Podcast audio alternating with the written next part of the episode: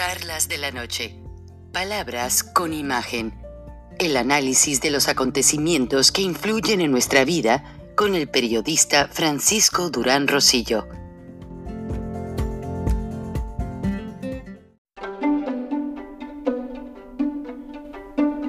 Frank Durán Rosillo eh, te saluda y los saluda a todos ustedes, su amiga María Celeste Raraz, para invitarlos a que se suscriban a mi canal de YouTube María Celeste Raraz, tal como mi nombre, donde les informo todas las semanas eh, sobre entrevistas que tienen un tema que ayuda a mejorarnos como personas y de paso son interesantes. Las pueden encontrar en mi canal de YouTube, así que los espero. Y se suscriben gratis.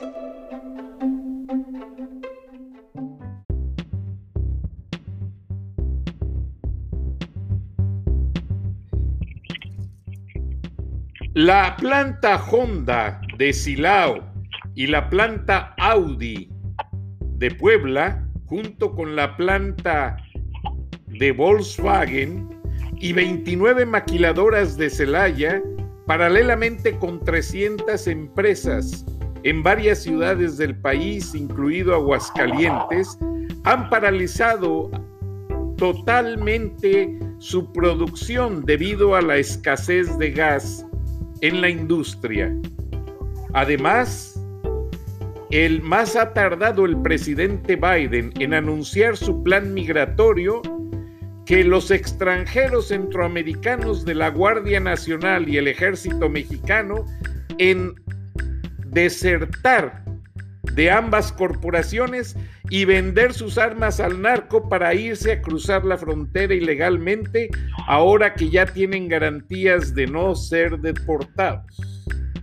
Además, la frontera a partir de estos días va a ser manejada como una llave de agua, porque hay tanta necesidad de mano de obra barata con todos los daños que causaron las tormentas de nieve, no solo en Texas, sino casi en una decena de estados de la Unión Americana, que al presidente Biden le urge que empiecen con la remodelación de casas, edificios y toda la infraestructura eléctrica y de agua dañada en todos esos estados. Mientras que más tardó el senador del Tea Party, Ted Cruz en llegar a Cancún a pasar unas vacaciones, que lo que tuvo que regresar de manera forzada debido a que hubo exigencias de todos los tejanos de que no los estaba ayudando en la crisis. Buenas noches, bienvenidos a Viernes de Frena en Charlas de la Noche. Buenas noches, Gilberto Lozano. Buenas noches, Frank, a toda tu audiencia siempre un verdadero placer eh, poder conversar de temas que dentro de México, debo decírtelo, están muy censurados. Eh, ha estado aplastada esta información que es clave. Por ejemplo, todo lo que está pasando con la economía del país, que se ha visto en esta debate, y que es importante decirle a todos los paisanos que nos escuchan y toda la audiencia que tiene en charlas de la noche, Frank, que todo aquí también fue a causa de que no se compró una cobertura de gas eh, para la producción de energía eléctrica eh, que normalmente e históricamente se compra, en el que no depende tu presupuesto del precio que pueda tener el gas, tú aseguras un precio, 5 dólares, 4 dólares, etcétera, y en este caso el crecimiento desmesurado del precio del gas al no haberse comprado la cobertura hizo que el gobierno mexicano dijera no compro.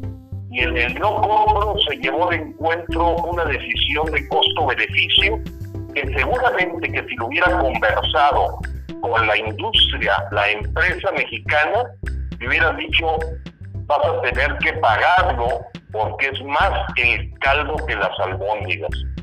Entonces, sí fue terrible y seguimos viviendo esta problemática, pero debamos decir, mira, a los paisanos, Frank, que este es el noveno apagón de gran escala en México. O sea, no es el primero, ¿eh? primero que los huizaches de Tamaulipas, que un problema de interconexión, que la falta de abasto de materias primas en Yucatán. Total, siempre ha habido una excusa o disculpa, pero basta que tú veas al señor Barlet eh, encabezando esta tarea de la Comisión Federal de Electricidad para saber que sus decisiones no son técnicas, son políticas y terriblemente están golpeando completamente a muchísimos, muchísimos millones de mexicanos.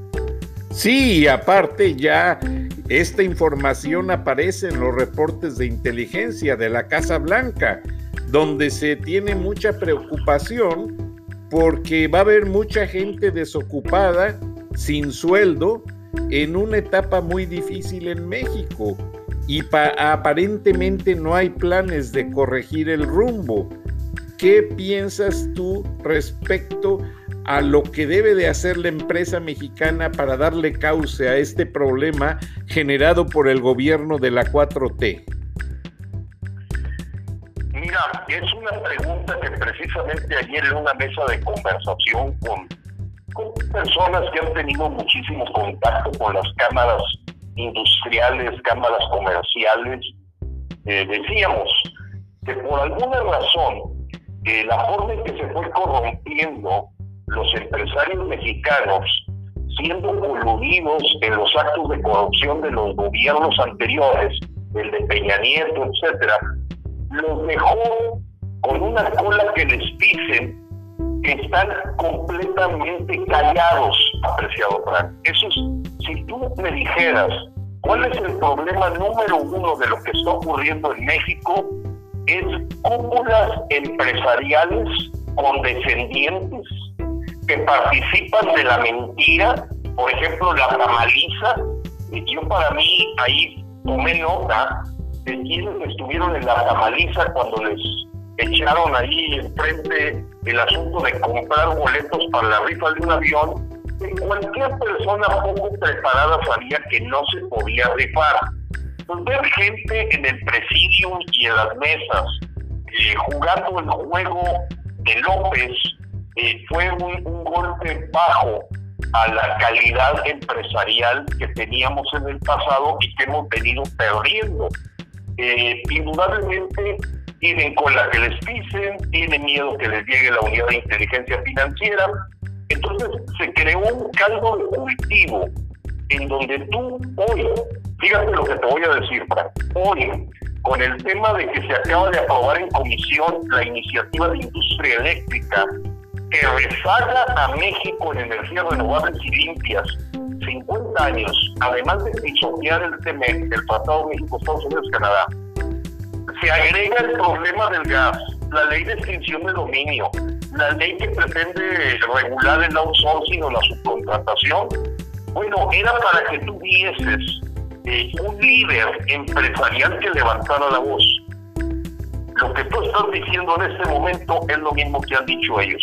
Están completamente callados, están, como dicen en España, acojonados y con miedo de levantar la voz, porque tú a la hora que sacas el, la prensa, los medios, no ves ninguna voz que sea contrapeso a estas políticas del señor López, que estoy seguro en la soledad de su recámara. Disfruta de ver cómo se están perdiendo empleos, se están cerrando empresas, porque eso le permite un control de la población que fue exactamente la medida que tomó Hugo Chávez en Venezuela. Eh, prepara el terreno para expropiaciones, para verdaderamente debilitar a las empresas y, con eso pues ya el manotazo se puede venir diciendo que hay que salvarlas y rescatarlas como lo hizo el señor Hugo Chávez y lo sigue haciendo Nicolás Maduro. Qué lástima. Gilberto, disculpa que te interrumpa. Te oigo como con un eco. ¿Me estás hablando desde la bocina o estás hablando directamente al micro del teléfono? Déjame checar si es por problemas de que la... la Nada más acércate bien al micrófono y se corrige. Porque estás muy claro la mayor parte del tiempo, excepto así un pedacito pequeño. A ver, ¿me escuchas ahí? Perfectamente, sí, mucho mejor. Gracias. Ok, creo, que estaba mal, mal, mal conectada la, audífono, perdón. No, no te preocupes. Entonces, Gilberto, no hay, no hay participación, no hay una voz que dé balance a la opinión pública en México, a excepción de la tuya. Y tú has venido alertando a todos sobre lo que se ve venir. Mira, a mí me llamó poderosamente la atención. Yo no te voy a decir que no hay excepciones de empresariado que independiente de sus cúpulas están organizándose y quieren actuar, pero sí a la hora que los líderes principales le quedaron pequeños y chiquitos al, al reto histórico que estamos viviendo con López, sí es terrible porque me dicen, Gilberto, es que tienes que entender a la nueva generación ellos están preocupando si compran casa en Miami, si meten más guardaespaldas, si sacan su dinero a los Estados Unidos o a, Europa o a Canadá. Eh, eh, el, el, nuevo turno empresarial que no está cooptado, pues lógicamente tiene ahorita una visión individualista y pesa las cámaras totalmente. ¿eh? O sea, eh, aquellos figuronas de Emilio Basagoiti, de Ricardo Magaño Sosaya, de Andrés Marcelo Sada, eh, del propio este, eh, Matías Cloutier. Oye, no aparece nada, ni a nadie absolutamente de don Eugenio Garfosada, don Fernando Aranguren, eh, en fin, o sea, es un deterioro completo que me recuerda aquella frase de Julio César, cuando lo querían nombrar emperador de Roma, a la hora que estaba cruzando el río Rubicón, acababa de conquistar la Galia y le ofrecieron ser emperador. Y dijo, no, no, no, emperador no, porque mis hijos van a ser flojos y mis nietos locos. A veces el demasiado poder económico pierde esa capacidad de la gente de lucha y, bueno, no aparece, no aparece, estimado Frank, eh, voces eh, más que aisladas, nunca, y lo hemos dicho y lo reitero y se lo decía ayer este grupo, en cinco días que los empresarios se pusieran de acuerdo, simplemente decir ya no vamos a pagar impuestos, vamos a diferirlos, quitan a López y quitamos esta pesadilla que ha llevado a México a una debacle en todos los renglones, en todos. Ahora, Gilberto. Frank, perdón, quiero decirte nada más algo importante. Ayer hacíamos una recopilación de las siete veces que López, sea porque acababa de ocurrir un apagón regional, o sea porque el problema histórico eh, que pudo haber habido allá en las épocas de Echeverría, y a la hora que nombra a Manuel Barlet, a quien se le cayó el sistema de director de CTE, tenemos aquí sintetizados al menos seis veces que aseguró que no iba a haber problemas de apagones ya durante el último año. Al menos seis veces prometió que ese asunto sería acabado y había hablado con los técnicos que no había ningún riesgo, que la infraestructura estaba sobrada, que eso le permitía eliminar la corrupción de los contratos de inversión privada en energías limpias, renovables o green, green energy y, bueno, todo ha quedado en una vil mentira que va deshaciendo un descubrimiento de que López eh, miente cada que respira, apreciado Sí, y parece que tú has leído ese reporte de inteligencia porque comentas que el empresariado está más preocupado en invertir en Estados Unidos. Y esa es la segunda parte que no me quisieron compartir, pero que supe, y es que muchos mexicanos en estos dos meses del 2021 han invertido ya más capital en Estados Unidos, en negocios, en viviendas, en bancos, que el dinero que han invertido las empresas norteamericanas en México. De hecho, pues tú mismo lo has denunciado. Muchas de ellas han cerrado y han abandonado el territorio mexicano, como Best Buy y varias más, Lowe's, la, la parería y muchas más. Sí, Sí, indudablemente el caso de las empresas también que apostaron a la reforma en el pasado de invertir en la infraestructura de energía eléctrica, algunas compañías españolas, algunas compañías inclusive japonesas, este, todas se están retirando. Estamos viendo lo que es la inversión extranjera directa en una caída del 33%. O sea, el, el, principio de lo que tú después vas a ver como una cadena de desastres es cuando la gente deja de invertir. Y la inversión nacional se ha dedicado exclusivamente, apreciado Frank, asuntos de mantenimiento, de conservación de los activos, pero realmente de muy poca presencia de nuevos proyectos en México después de aquel cierre magistral de Constellation Brands y que dejó verdaderamente a la gente bloqueada, congelada. A mí me consta por tener cercanía con miembros de consejos de administración que todos están en un proceso que le llaman los americanos stand-by. Estás esperando a ver qué pasa. Y eso es terrible porque se detienen las contrataciones, se detienen las nuevas fuentes de empleo y ves un desempleo en donde indudablemente habrá que ver cómo, se, cómo funciona el de muchísimos mexicanos, como estos que mencionabas de la propia Guardia Nacional, que para sobrevivir antes que entrar al, a los carteles del crimen, pues van a tratar de cruzar Estados Unidos de la manera que se pueda, porque para acabar, muchos de ellos ya se acabaron sus ahorros, el poder, el, la calidad de vida de los mexicanos en general ha caído, el dato de caer de 50 millones de mexicanos en pobreza a brincar a 65 millones ya con las nuevas contabilizaciones, pues habla de 15 millones más de gente que vivía en clase media y que va a buscar un escape para mantener su nivel de vida tratando de ir a otro país. Entonces es, una mezcla explosiva eh, en la que, como mencionábamos en una entrevista anterior contigo, eh, pues bueno, Estados Unidos, si bien le va a convenir tener ahorita por los desastres una mano de obra barata, pues también hay que ver que, probablemente con los índices de productividad que se manejan, nunca va a poder absorber la cantidad tremenda de mexicanos que hoy están desempleados.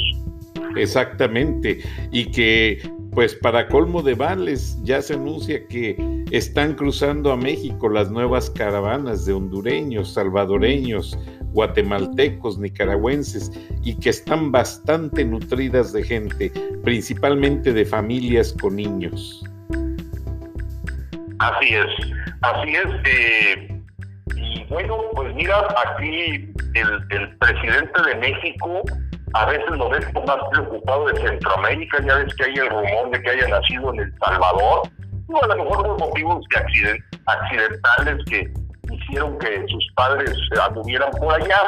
Eh, en algún momento, eh, eh, este hombre Bukele pues, tuvo un saludo muy cariñoso con López, anteriormente había ido Alfonso Romo, y se platica que un acuerdo a cambio de 30 millones de dólares que le ofrecieron al gobierno de El Salvador a cambio que desaparecieran actos de nacimiento de que López por accidente había nacido en El Salvador, lo que lo inhabilitaba como presidente. Pero vamos al tema actual. Y el tema actual es que hoy eh, debo mencionarte, apreciado Miguel, eh, perdóname, este, que hubo ya editorialistas que por primera vez piden la renuncia de López. Porque mira, el, el tema de una narrativa muy poética para describir los problemas que vive México, en ver a los intelectuales orgánicos y no orgánicos que tienen una historia en México, eh, descubrir todos los problemas que tiene hoy nuestro país, nunca habían empezado ya a llegar a lo que Frena propuso desde hace un año. López se tiene que ir. Y hoy Sergio Negrete, un, un editorialista muy apreciado en el financiero, dijo, lo mejor que le puede pasar a México es que López se, se vaya, se retire. Es un atrevimiento que muchos otros intelectuales, escritores, editorialistas, y me refiero a, Enrique Krause, a Sergio Aguayo, Héctor Aguilar Camín, este, Beatriz Pajés, eh, los compañeros acá, otros intelectuales que escriben mucho como eh, Federico Lemenmeyer, eh, Lorenzo Meyer, oye, nunca han dicho cuál es la solución. Todo lo ponen en el tema de junio 6. Y es terrible que estemos ilusionados sabiendo el tipo de dictadura que tenemos, que vayamos, ojalá que no, a llevarnos una gran sorpresa.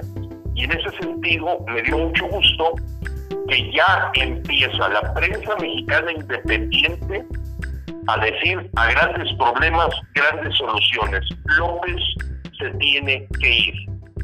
Y hoy, el día de ayer, vimos un López desquiciado cuando le preguntan de esta candidatura de lo más terrible, como casi todas las de Morena, de darle el aval, el espaldarazo a su compadre del alma, Félix Salgado Macedonio, con cuatro acusaciones de violación que con la, eh, vamos a llamarlo así, que con conflictos ahí de tráfico de influencias, fueron anuladas la inacción penal, fueron inclusive sacados del sistema de justicia y que todos sabemos sus nexos con los carteles de narcotráfico, ayer se haya alterado en forma casi neurótica López al decir ya chole, ya chole con el asunto de Feliz Salgado. El ya chole es un momento en el que revienta el mandatario al darse cuenta que el mayor contrapeso que hoy tiene es la realidad de lo que está pasando en México. Y en ese sentido, Frank, pues bueno, eso genera una luz de esperanza en los mexicanos de que el Señor termine por saber que cada día que continúa en su posición, lo único que está asegurando, además del patrimonio millonario de su familia, pues es también caer en el basurero de la historia de México. No, y lo más delicado es que no está dando un parámetro de autoridad con planeación. Están tapando hoyos, están gobernando como una dictadura de abuso de poder y la verdad que en este momento México está muy deteriorado económica, social y políticamente hablando, aparte del tema de salud, que veto a saber a dónde lleve a la nueva generación de niños mexicanos al no recibir ninguna vacuna contra la polio, contra el sarampión, contra tanta cosa que hay que vacunarlos. Sí, la tuberculosis, que empiezas a ver casos que dices, oye, ¿cómo si esto ya estaba erradicado? Pero la verdad es que se ha perdido por completo el orden, las prioridades, y así como lo ves en el sector salud, eh, que es muy trágico, que lo sentimos muy cerca el problema al ver tanta gente muriendo, este, la verdad es que la parte económica, pues el que no se va a morir de coronavirus se va a morir de hambre, porque eh, este crecimiento de la pobreza en México está terrible. Y debemos de saber que hay, hay, un, hay un patrón que sigue el señor López, apreciado Frank, que, cualquier paisano que nos esté escuchando, así haya tenido la primaria nunca, pero que le ha tocado esforzarse en su trabajo, trabajar tiempo extra, andar en las inclemencias del tiempo, sacando, como decimos, la torta para la familia. Imagínate que su, trabajo no lo hace bien. Te corren, se despiden de inmediato. Eso lo entiende cualquier mexicano. Manuel Barlet, en el segundo apagón lo debieron de haber corrido. Por ejemplo, Rocío Nale, en el momento que presenta una cara eh, abominable con los tratados México, Estados Unidos, Canadá en la política energética, la debieron de haber corrido. y el caso de Jorge Alcocer, secretario de Salud, y López este, de inmediato hubieran sido despedidos cuando el señor sobrepasa por el triple el pronóstico catastrófico del coronavirus. Y así como lo ocurrió Felipe Calderón a López Gatel, el señor debía estar en la calle. Pero hay un patrón general de, comportamiento de una persona como López. El señor no despide a la gente, no la corre, eh, sobre todo lo que es su gabinete, porque es aceptar un error. La soberbia de López es tan enfermiza que primero se pone a defender a Salgado Macedonio, a defender a José Luis Abarca, a defender a Manuel Barlet, a tirarse al piso por Rocío Nale, a tirarse al piso por Hugo López Gatel, y entonces la única gente que ha salido del gabinete es gente que se ha ido por su propio pie cuando vieron que estaban en manos de un dictador desquiciado. Y, y cuando tú ves ese patrón, pues es como yo lo decía hoy en una entrevista, apreciado Frank, oye, ¿por qué si te pegó el coronavirus o cuando te infartaste, no le apostaste al, al carnicero de tu confianza? ¿Por qué tu operación, por el infarto o al miocardio que tuviste, tuviste que buscar un especialista que conociera? ¿O por qué ahora que te atendieron del coronavirus, pues no haces que te llegue a ayudar Octavio Romero de Pérez? Ah, pero sí cometes el error de poner a un pasante de agronomía de director de Pérez. Digo, el resultado ya no podemos saber. Es nuestros amigos paisanos. Una cosa es un carpintero, otra cosa es un albañil y otra cosa es un plomero. Ellos lo entienden. El señor López no lo entiende. Porque paga por la lealtad, se, se acerca con la gente eh, que es de su equipo y termina poniendo en manos de un antropólogo. Fíjate lo que te digo, el Instituto Nacional el INSABI de Salud, del señor Ferrer, de lo único que sabe de museos. Y hoy es el responsable de lo que fue la sustitución del Seguro Popular, que por mucho pues, no ha funcionado en lo absoluto. Qué lástima, Gilberto. Y esta gente, pues se siente agradecida y no habla mal de su jefe. Como dices tú, los únicos que se han atrevido a renunciar son quienes no han hablado mal, sino que simplemente han dicho lo que han visto. Pero si tú recuerdas, López renunció a vivir en Los Pinos y prefirió quedarse en el palacio. Y periodistas de Le Monde están siguiendo muy de cerca una investigación de un mexicano que está buscando entre los agentes de bienes y raíces o alguien que representa a un mexicano prominente, un palacio. Y es el palacio donde vivió con caballerizas, donde vivió aquel esposo de María Félix en Francia, muy famoso, muy rico. Y se rumora que ese palacio está próximamente a ser adquirido por Beatriz Gutiérrez Müller. No te creo. Está la investigación en Le Monde y están esperando nada más que se complete la transacción para publicarlo. Caray, mira, ya de por sí la hipocresía de López, porque cualquier mexicano sintió verdaderamente una afrenta, porque ellos votaron por un candidato que dijo, yo voy a vivir en un pequeño departamento austero, voy a rentar una casa cercana a la operación de mi gabinete.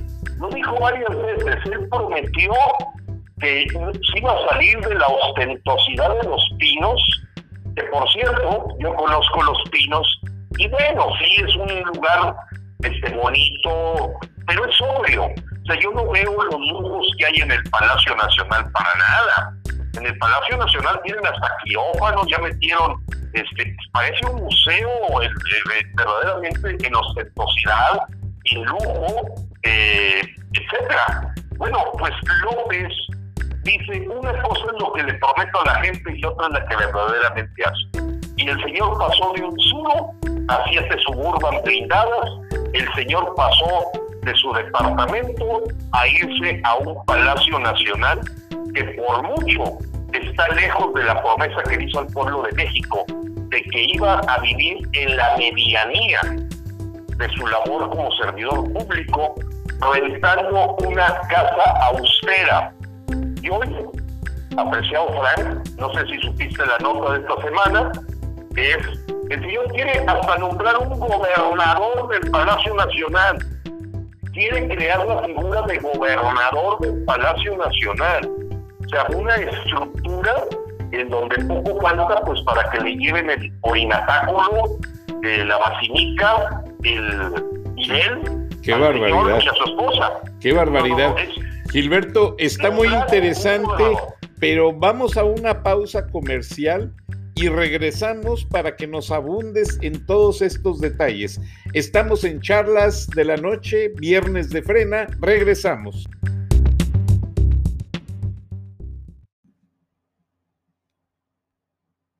Nada es más importante que la salud de tu familia y hoy todos buscamos un sistema inmunológico fuerte y una mejor nutrición. Es por eso que los huevos Egglands Best te brindan más a ti y a tu familia. En comparación con los huevos ordinarios, Egglands Best te ofrece 6 veces más vitamina D y 10 veces más vitamina E, además de muchos otros nutrientes importantes, junto con ese sabor delicioso y fresco de la granja que a ti y a tu familia les encanta. Todos queremos lo mejor para nuestras familias. Entonces, ¿por qué no los mejores huevos? Solo Egglands Best. Mejor sabor, mejor nutrición, mejores huevos.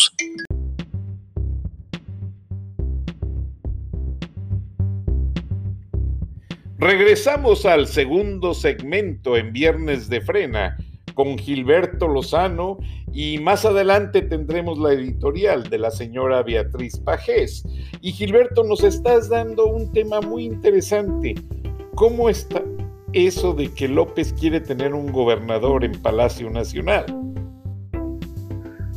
Es correcto, eh, mira, eh, fue una postura en la que habló que se estaba buscando cambiar el reglamento de administración pública de la presidencia para tener un gobernador que cuidara todos los aspectos que están alrededor del Palacio Nacional. Entonces, e, e, e, estas son cosas que exhiben completamente el mundo de las mentiras en las que vive López y precisamente en estos días eh, nos cuestionábamos en un análisis de varios miembros del Consejo Rector de Frena si es un problema de perversidad o es un problema mental el que tiene López. Porque mira, cuando una persona reiteradamente, como lo hizo también Trump allá en Estados Unidos, reiteradamente usa la mentira, el engaño todos los días, todos los días. O sea, me voy a vivir en una casa modesta y nada, apareces en el palacio. Eh, ya no va a haber apagones si hay apagones. Prohibido, prohibido, y ahora nos quieren prohibir hasta decir libertad total en las redes sociales, eh, o prohibir las energías limpias. Eh, entonces, todo es una contradicción, una incongruencia total. Y entonces la pregunta de fondo, yo se le he hecho a psiquiatras, y se le hecho politólogos. Decir, a ver, es un problema de perversidad de López, de que su vida ha sido vivir de la mentira, del engaño, de la farsa, de decir que anda en un sur cuando sus hijos viven como jeques árabes, o es un problema mental que se le ha venido agravando. Este tema me voy a un lugar austero para no hacer que los mexicanos gasten en las comodidades del mandatario nacional, pues es totalmente una locura que ahora quiera poner hasta un gobernador para cuidarle sus aposentos al estilo de Luis XVI.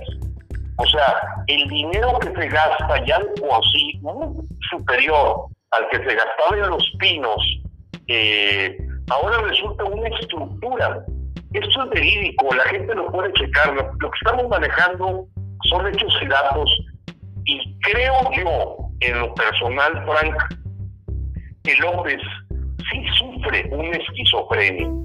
Que él sí tiene la perversidad, claro que la tiene, o sea, su historia del PRI, el PRD, como político, lo que sufrió, lo que vivió con Carlos Pellicer, eh, sabrá Dios si entregó hasta el cuerpo, o sea, hay historias el asesinato de su hermano, el dejar parapléjico un compañero de juegos, el, tener esa obsesión por los estadios de béisbol.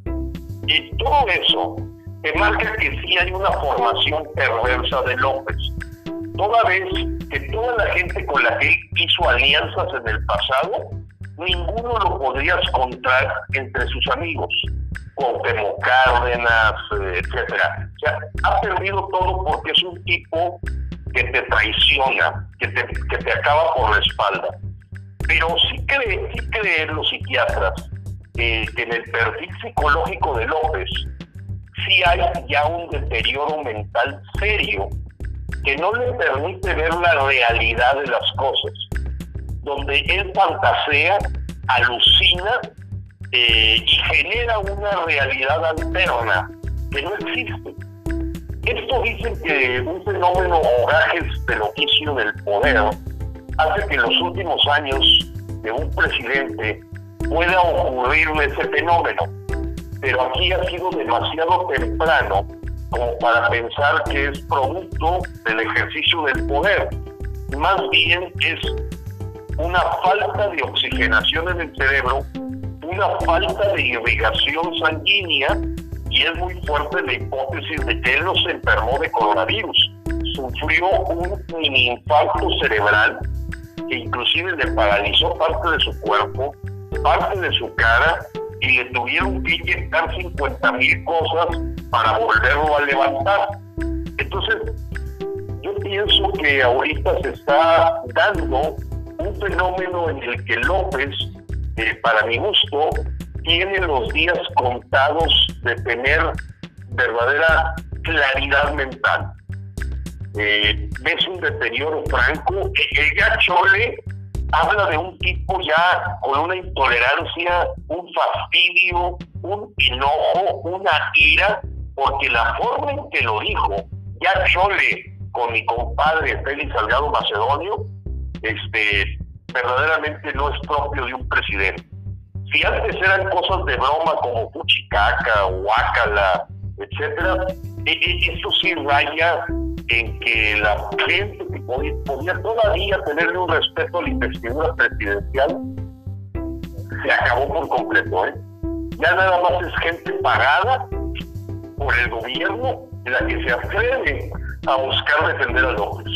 Y entonces sí estamos en una situación eh, muy peculiar de la pérdida completa de la claridad mental en López, aunado a esa perversidad, pero yo lo veo más en la hipótesis número dos, la de la desequilibrio mental. Y bueno, México ya podemos decir ahora sí que ya somos Venezuela del Norte.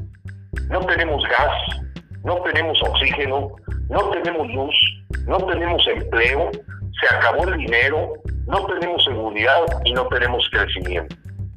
Y esto es simplemente la crónica de un fracaso anunciado en donde para cualquier mexicano consciente, no de la información que le dan en la mañanera, sino de los medios más independientes para ver hechos y datos, pues ¿qué nos falta para hacer Venezuela?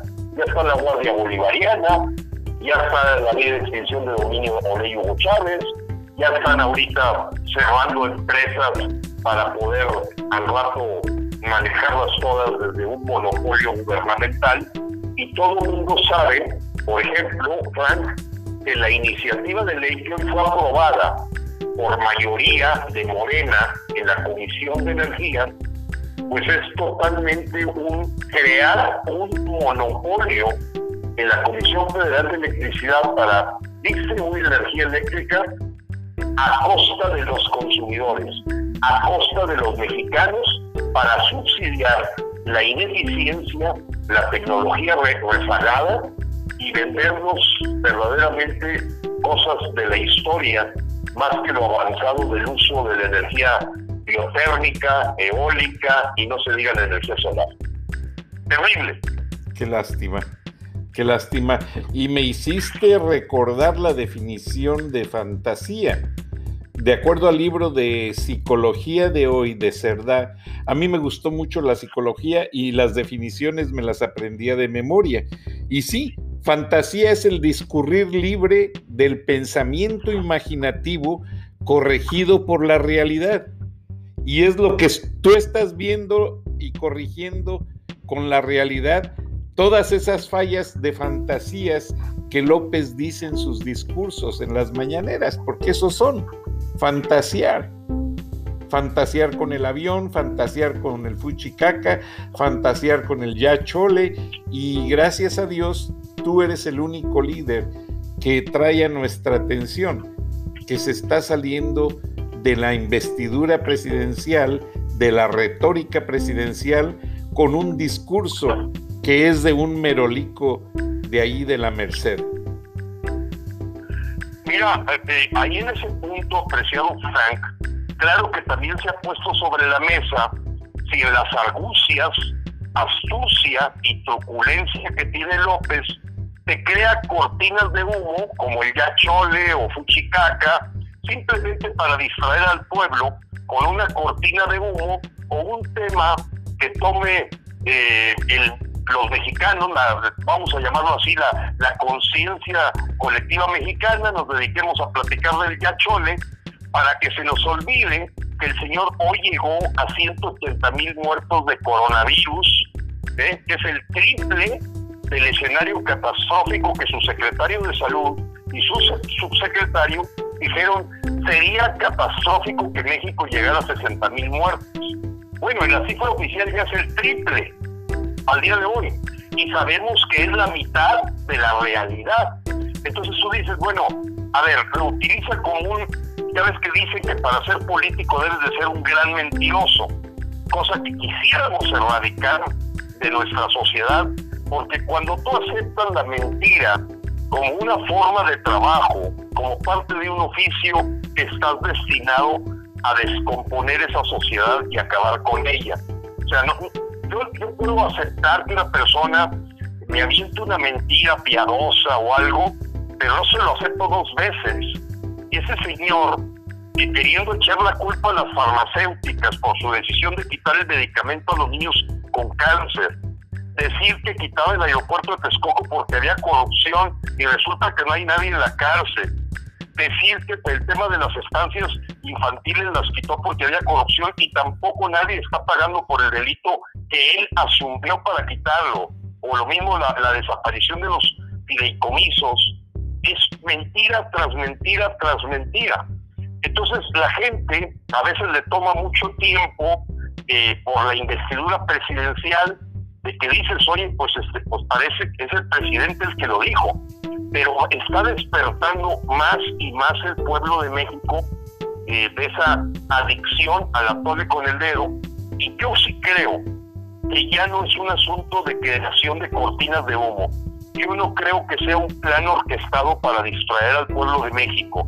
Lo que verdaderamente creo es que hoy López ya tiene un deseguro de de enfermedad mental seria, agravada, y que ya no escucha a nadie, se va a improvisar, a generar sus ocurrencias, que es lo único que sabe hacer, y como ya el señor no tiene más que estar a la defensiva, calumniando, muy por cierto, un, un editorial muy interesante de un periodista pues que tuvo que ir fuera de México para poder ejercer el periodismo, porque bueno, pues ya lo acaba de decir Reporteros Sin Frontera, México hoy es el peor país para el trabajo de periodista. Hoy, los asesinatos del año pasado son récord de la gente que perdió la vida por decir la verdad.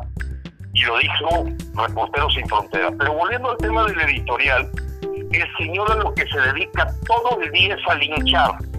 Lincha a las mamás de los niños, las mamás trabajadoras, lincha a la gente que saca los trapitos al sol de Félix Salgado Macedonio, lincha como pasquines inmundos a los que presentan hechos y datos que contradicen lo que dice el presidente. Todo el tiempo está linchando a empresarios, linchando a la corrupción del pasado, a los gobiernos anteriores. Se la pasa simplemente como un bravucón. Pero yo pienso que ese perfil está totalmente ya deteriorado por una enfermedad múltiple de esquizofrenia narcisismo, mitomanía, que finalmente estamos hablando de un sociópata. Esa actitud de decir yo no voy a usar el cubrebocas cuando él debe de tener como servidor público conciencia de que es un ejemplo para muchos mexicanos. Oye, pues si no lo hace el presidente quiere decir que no es necesario. Cuando ya se comprobó que pues, grandes porcentajes de contagios se pueden prevenir por el uso del cubrebocas a nivel mundial. Y cuando el señor se, se, pone caprichoso, pues te imaginas ya una persona en demencia senil que se comporta más como un niño eh, testarudo, eh, caprichoso, chiflado, y hoy lo que tenemos es un verdadero personaje chiflado en el Palacio Psiquiátrico Nacional. Y eso es grave. Es grave porque entonces ven las decisiones de, no, no compren el gas, está muy caro, no lo compren Oye, pero hay que comprar un seguro que nos permite la cobertura de que si llega el gas a subir, no lo compren, austeridad republicana. Entonces, es una persona cuyas todas las decisiones son hierros y en el mundo del béisbol, que es el que a lo mejor puede entender un poco, sale ponchado en todas las decisiones que toma. Y eso, en la posición de poder que tiene López, afecta a millones y millones de mexicanos. Totalmente totalmente y realmente yo no sé de qué manera vamos a llegar a la primavera con toda esa paralización que hay en la industria mexicana en este momento, Gilberto. Está realmente la situación de preocuparse. Porque no puedes tomar ninguna decisión porque no sabes con qué mentira o qué cambio va a salir el Señor. Mira, yo me recuerdo de las épocas en las que yo trabajé en la industria, pues que tomaba decisiones de costo-beneficio con una cierta certidumbre de decir, bueno, ¿usamos combustóleo o usamos gas natural?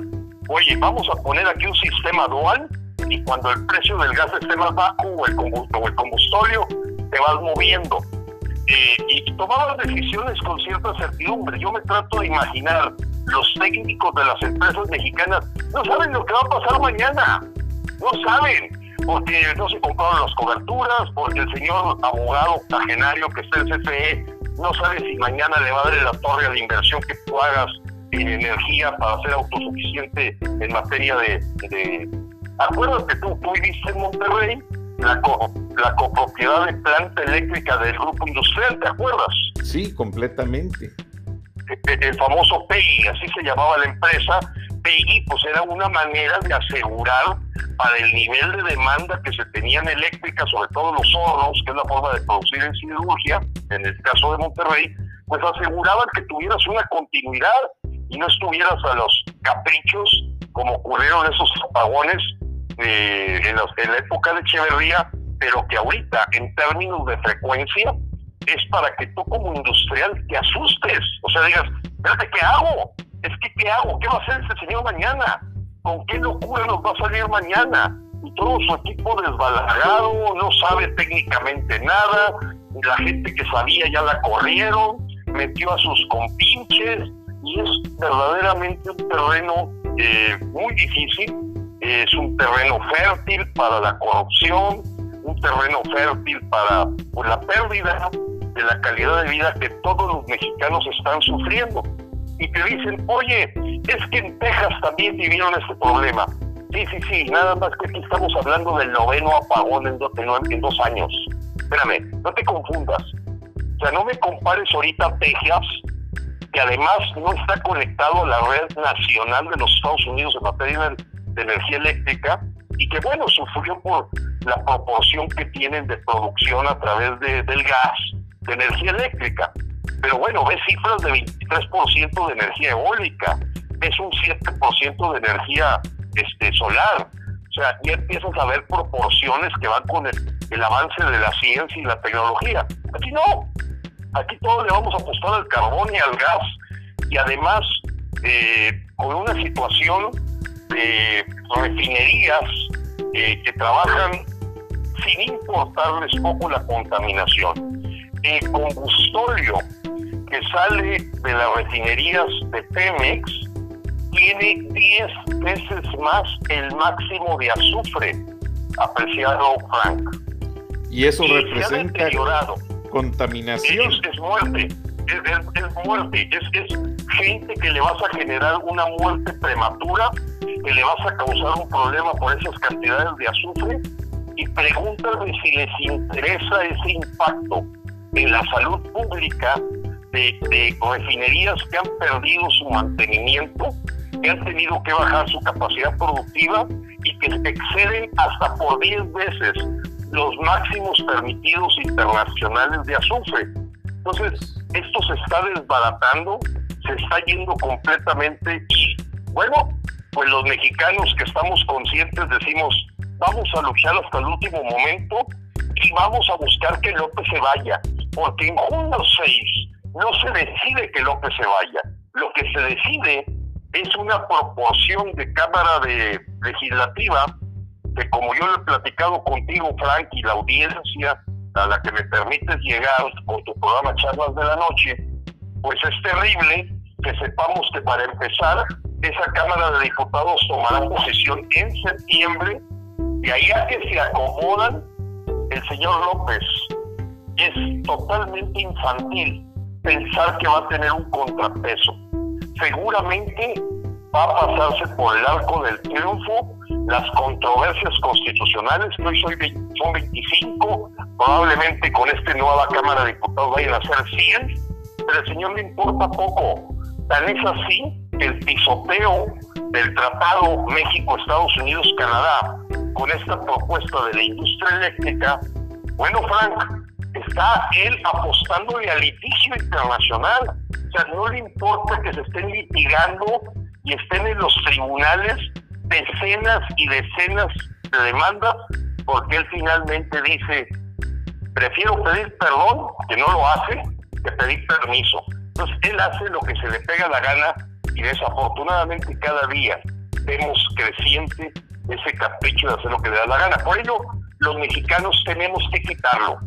O sea, no podemos perder de vista, así venga esta herramienta de las elecciones intermedias para 15 gubernaturas, 300 diputados y como consecuencia 40% de becados plurinominales en la Cámara de San Lázaro, pues no podemos apostar, eh, como decimos, poner toda la carne ahí en el asador. Hay que usar otra parrilla que caliente la posibilidad de que López se vaya.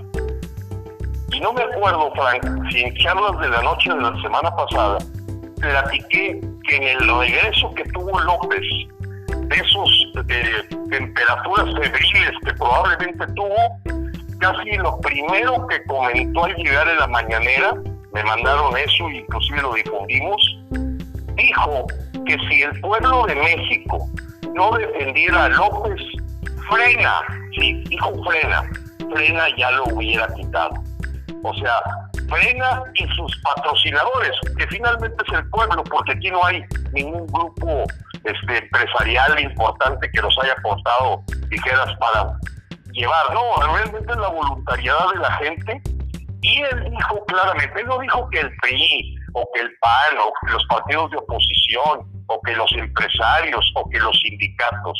Él dijo claramente, si no fuera por ustedes, pueblo bueno, frena ya me hubiera quitado de la presidencia. Sí, sí, abrimos el programa. Abrimos el ah, programa con ese video que tú me mandaste ah, precisamente. Y realmente. que lo vuelva. Pero eso es un estímulo para saber que en la mente presidencial está la preocupación de que hoy somos la principal piedra en el zapato y la piedra se va a convertir en roca si los mexicanos despertamos para decir no nos merecemos este gobierno de cuarta. Porque también vale la pena decir que la única manera en que tú puedes tener gente de primera es que la gente que escoge esa gente de primera es de primera, porque gente de tercera y de cuarta siempre se rodea de gente de quinta y de sexta. O sea, si tú tienes en el líder que escoge a la gente una incapacidad, ineptitud, un perfil deficiente, va a escoger gente más deficiente que él. más, eh, más bruta, más bruta, así de sencillo. Entonces, eh, la única fórmula es, hay que quitar la cabeza, eh, la cabeza de la serpiente, no hay duda. Sí, totalmente de acuerdo. Ahora, el momento en que ellos creen que la nueva generación de votantes, que son ninis, que ni estudian ni trabajan, son los que van a defender a la 4T. ¿Crees que les funciona esa estrategia parasitaria que están comprando votos con las pobres eh, señoras humildes que muy enfermas que les llevan una canasta de un kilo de frijol con una botella de aceite y un kilo de azúcar, ¿crees que la gente todavía se deje manejar o manipular con eso, Gilberto? La respuesta, Frank, me duele decirlo, que sí. Sí, sí mira, ese, ese, ese, ahí es donde también conversando con empresarios, gente que genera riqueza, que crea fuentes de trabajo, sí hemos aplicado de darle una formación cívica a la gente y hemos dejado totalmente en manos del gobierno que manipule la pobreza, porque o sea, la única forma de tener tantos pobres en México es porque así está planeado por el sistema político. Una ocasión me lo dijo un japonés, oye, ni haciendo un plan al estilo japonés para cómo lograr en el quinto país más rico sobre la Tierra oro, petróleo, minerales, eh, playas, temperaturas, eh, una, una frontera amplísima con el principal potencial sociocomercial del mundo, que es Estados Unidos. Dice, ni si lo hubieras planeado, hubieras podido lograr estos porcentajes de pobreza. Esto quiere decir que está totalmente orquestado, porque el voto lo compras barato, porque compras barata la dignidad, porque puedes manipular al pueblo con la lámina, un kilo de cemento, una despensa, 500 pesos para salvarse y sobrevivir. Pues la respuesta en concreto es, desafortunadamente sí, el señor está apostando exactamente lo mismo que hizo Hugo Chávez, Nicolás Maduro, Rafael Correa, Evo Morales, de venderle a la gente eh, primero someterla por la miseria y por ello López sonríe cuando se cierra una empresa. López se carcajea cuando ve que, las empresas están ahorita debilitándose, porque eso le genera un universo mayor de control del pueblo, que va a depender de la dádiva, de la limosna y de administrar la miseria para mantenerse en el poder. O sea, es la, es la forma en que se sostienen esos dictadores, eh, pues simplemente dejando a la gente completamente desarmada y sin elementos, porque definitivamente para el sistema comunista, eh, el que la gente traiga dinero en la bolsa y tenga tiempo de pensar es su principal enemigo. O sea, una persona que puede pensar, que tiene tiempo para planear actividades, no se deja someter puede luchar contra el opresor. Pero un oprimido que está al mismo nivel que yo me imagino los esclavos que hicieron las pirámides de Egipto, no tiene tiempo ni de pensar, simplemente en esos muertos se va construyendo la obra faraónica de dos bocas, que por cierto hubo huelga de los albañiles de, las de dos bocas, no les han pagado, este, o el tren Maya, o tonterías como el, la central avionera. Ya todo el mundo conoce este aeropuerto de Santa Lucía como la central avionera. Es poco menos que una central de autobuses. Sí, porque no tiene ni forma de terminal aérea, se ve ahí un hangar medio hecho terminal y tú mismo me dijiste que esa pista fue solamente repavimentada y que ya había sido inaugurada por otro presidente. Claro, tenemos que recordar que ese aeropuerto militar, claro que tenía una pista para que pudieran llegar aviones, o sea, eso no es nada nuevo, lo hizo en las épocas de Miguel Alemán Valdés, ahí están los periódicos que dan claro testimonio de que esa pista ya existía, a lo mejor le pusieron una capita de cemento, pusieron ahí una bodega de tipo Walmart y órale. Ahora, es importante eh, destacar, Frank, que, en, esta situación en la que, en la que va caminando México, eh, indudablemente el, tema de estas obras faraónicas que está haciendo el señor López constituye un acto de negligencia criminal tan fuerte como la exhibida, que no te entrevista contigo, pero para otra audiencia, mencionábamos que el único fondo que ha crecido 10 veces es el fondo para armamento militar. Porque hay dos enemigos que tiene un dictador para que los oprimidos se puedan organizar y actuar. Uno de ellos es a través de la fuerza, la Guardia Nacional, la Guardia Bolivariana, y ahí hay que apostarle a tener tanques de guerra, tener equipamiento, tener armas para controlar una potencial rebelión de los oprimidos o una insurgencia a la hora que la gente se cansa. Entonces tienes que tener tú la fuerza para desplegar y someter a la gente por la vía de que vemos el fondo para compra de armamentos de la Sedena creció en dos años de 4.500 millones de pesos a 55.000, mientras desaparecieron todos los fideicomisos para desastres, enfermedades crónico-degenerativas, para el deporte. No, el armamento ese sí creció 10 veces. 55 mil millones de pesos tienen para equipar a, la Guardia Nacional y a los militares. Y no es para ir detrás de los capos, como si la estrategia es abrazos, no balazos. No, es para tener un error. Tienen para equipar a, a, la Guardia Nacional y a los militares. Y no es para ir detrás de los capos, como si la estrategia es abrazos, no balazos. No, es para tener una herramienta de sometimiento del pueblo a la hora que llegara a rebelarse cuando vea que está avanzando fuertemente hacia eh, una dictadura socialista del siglo XXI, comunista o chavista, y la otra es la destrucción de la empresa. Vuelvo a enfatizar ese tema. El que tú destruyas la infraestructura de las empresas te permite que haya menos elementos que puedan organizarse y rebelarse contra el gobierno, toda vez que la gente ya depende por completo de la cajita alimenticia que le va a entregar el gobierno en un futuro y que aquella persona que era un empleado de una empresa de Honda, de Mazda, de Kia, etcétera, pues ahora resulta que está desempleado y espera que le dé un seguro el gobierno.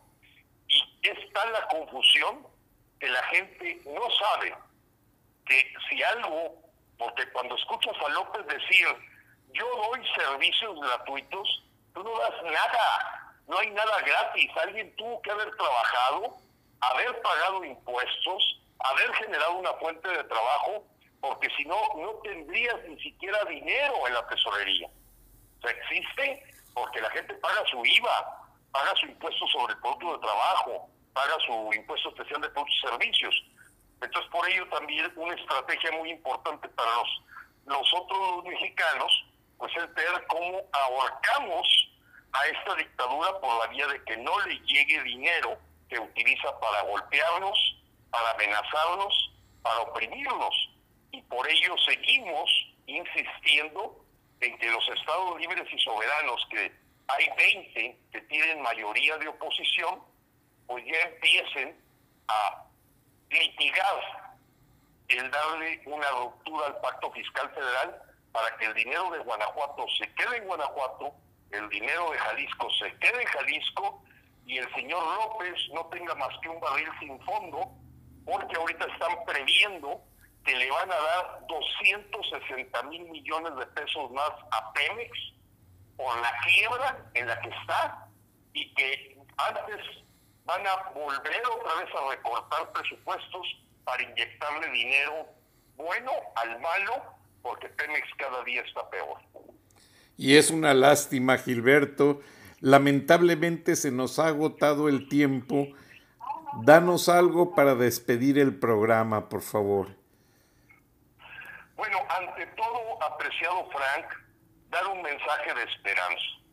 Habemos ya millones de mexicanos luchando, que sí vemos el que todavía tenemos margen para lograr eliminar el avance de esta dictadura socialista, que creemos que López, a ser el, origen del mal, eh, no tiene afortunadamente segundos de a bordo que pudieran continuar con esta forma caprichosa su proyecto de volver a México la Venezuela del Norte.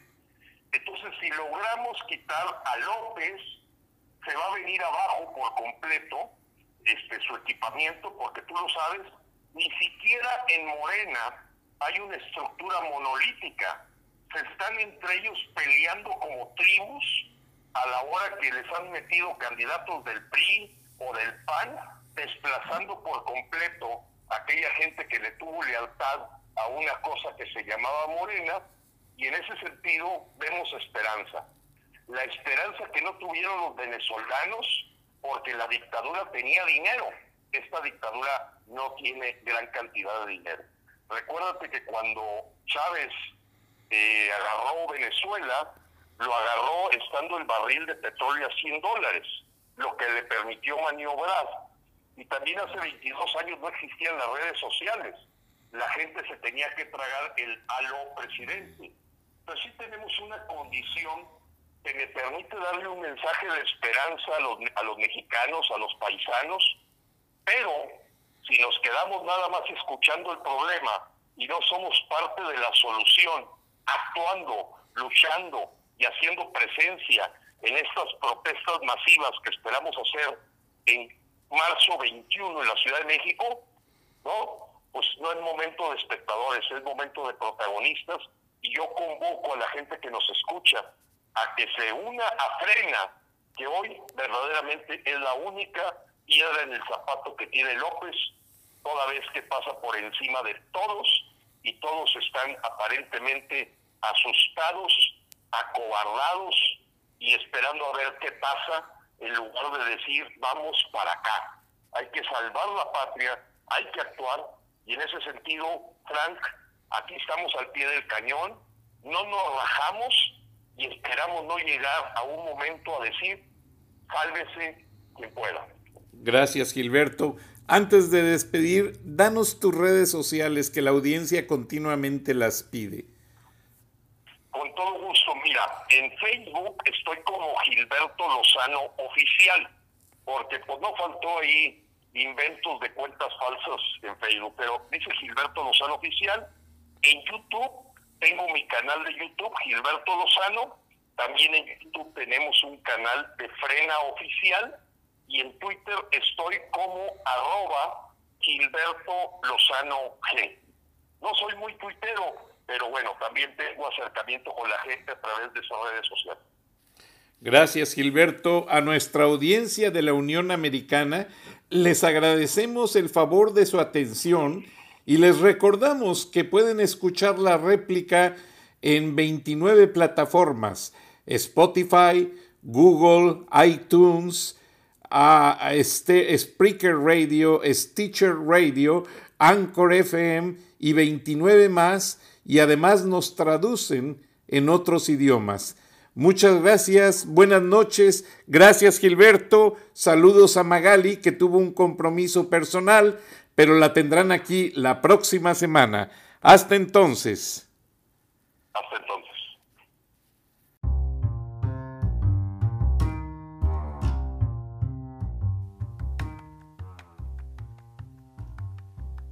Beatriz Pajés, la voz más acreditada de la opinión editorial en México, en Charlas de la Noche, Palabras con Imagen. Y la puedes leer en www.siempre.mx.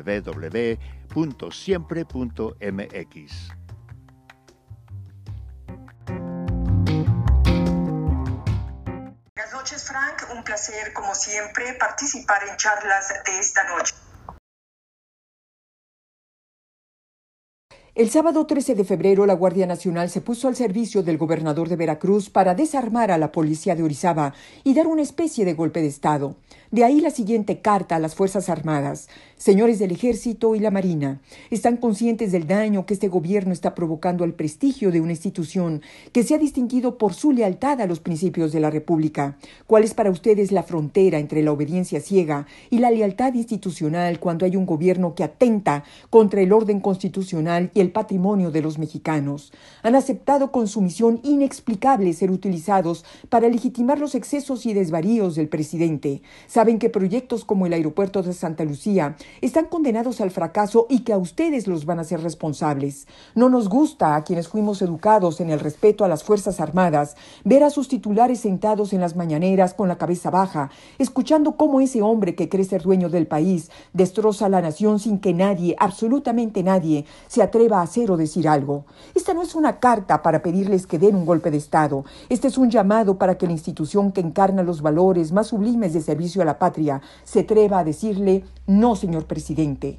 Saben que este régimen ha dinamitado los equilibrios de poder. Saben que la amenaza es el instrumento que utiliza para doblegar a todos, incluso a los militares. ¿Qué podemos esperar si ustedes tampoco tienen el valor de pronunciar al menos tres palabras? No, señor presidente.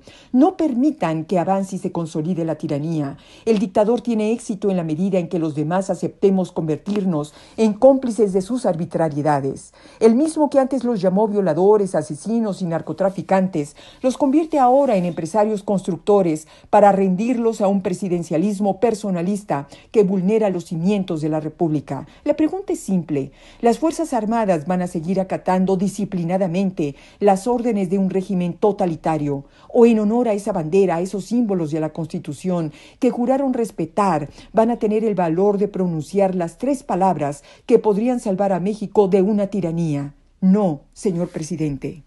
Hasta aquí mi comentario. Buenas noches Frank y buenas noches a todos quienes nos escuchan en Estados Unidos, México y en otras partes del mundo. Soy Beatriz Pajés. Hasta la próxima.